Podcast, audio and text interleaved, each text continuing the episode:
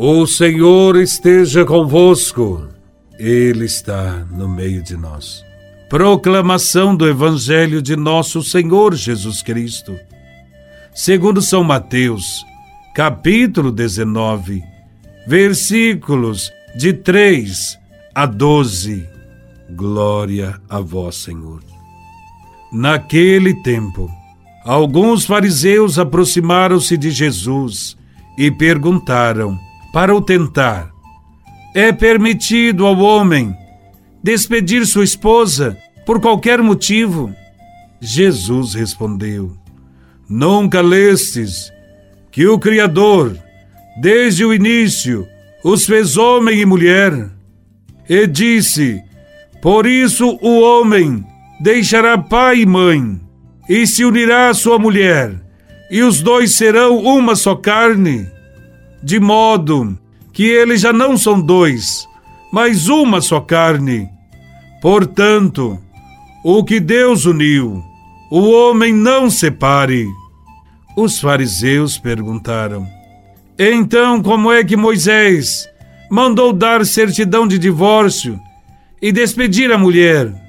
Jesus respondeu: Moisés permitiu despedir a mulher por causa da dureza do vosso coração.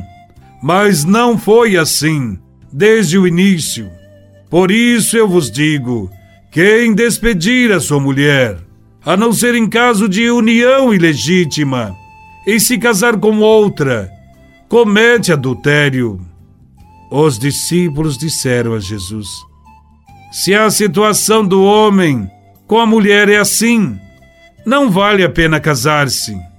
Jesus respondeu: Nem todos são capazes de entender isso, a não ser aqueles a quem é concedido. Com efeito, existem homens incapazes para o casamento, porque nasceram assim. Outros, porque os homens assim os fizeram. Outros ainda se fizeram incapazes disso por causa do reino dos céus. Quem puder entender, entenda. Palavra da salvação. Glória a vós, Senhor.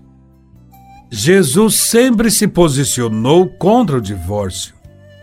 Mas nessa época, dois grupos discutiam essa questão não resolvida no Antigo Testamento. Um grupo defendia o divórcio por qualquer razão que o marido encontrasse na mulher. O outro grupo só permitia o divórcio em caso de adultério. É nesse contexto que surge a pergunta dos fariseus, que põe Jesus à prova: é permitido a um homem rejeitar sua mulher por qualquer motivo? Tentam fazer com que Jesus se posicione por um dos dois grupos Diante dessa polêmica, Jesus recorre ao livro do Gênesis para sua resposta e afirma que no plano original de Deus, o casamento é indissolúvel e nada pode terminar essa união. Quanto à pergunta sobre a atitude de Moisés perante a lei, Jesus disse que o divórcio era permitido apenas como uma concessão à fraqueza humana a dureza do coração e reafirma que isso não é vontade de Deus. Jesus respondeu às perguntas dos seus conterrâneos sobre o verdadeiro significado do matrimônio, ressaltando a indissolubilidade do casamento. Sua resposta, no entanto, também proporciona a base adequada para nós cristãos, para que possamos responder àqueles que procuram diminuir o valor do matrimônio. Ao falar do matrimônio no plano inicial de Deus, Jesus ressalta quatro aspectos relevantes, pelos quais se unem em matrimônio um homem e uma mulher. Primeiro, o Criador, desde o início, os fez homem e mulher. Jesus nos ensina que no plano de Deus, o homem e a mulher têm uma grande responsabilidade de formarem uma família. Segundo, o homem deixará seu pai e sua mãe e se unirá à sua mulher.